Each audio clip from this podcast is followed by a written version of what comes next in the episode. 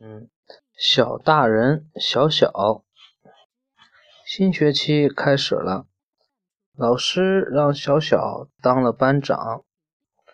从这以后，小小不管走到哪里，都会神气的对其他的小朋友说：“我现在是班长了，你们都要听我的话。”到了吃点心的时间了。今天吃的是蛋糕。小小首先把最大的一块拿到了自己的面前，再把其他的分给别的小朋友。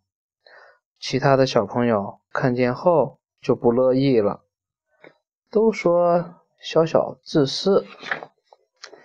小小挺了挺胸，说：“我是班长，当然我的点心。”应该是最大的了。就这样过了几天，大家都听不到小小的话了，大家都不听小小的话了。有一天大扫除，老师把劳动任务交给了小小，要他安排一下。小小点名了：“明明，你扫地；乐乐，你擦桌子。”任务分好了，可是小朋友们都没有动静。小小生气了，生气了，跑到老师那里去告状。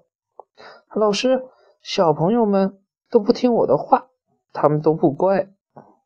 老师笑了笑，对小小说：“小小，你想过没有，为什么别人都不愿意听你的指挥呢？”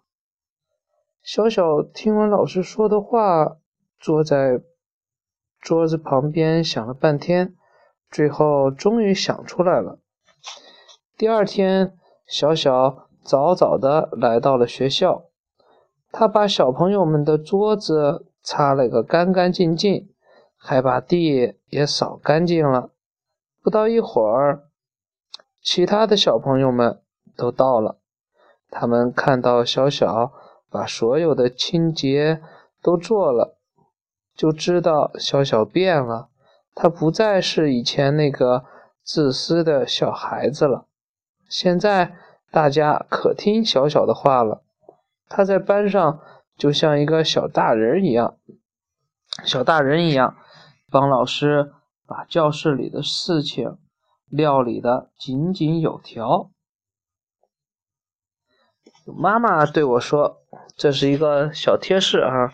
他妈妈对他说：“过分关注自己，很少为他人考虑，这样一种自私自利的观念，应该及时纠正。只有真正将个人融入到集体当中，才会有无穷的力量。”好了，这个小故事讲完了。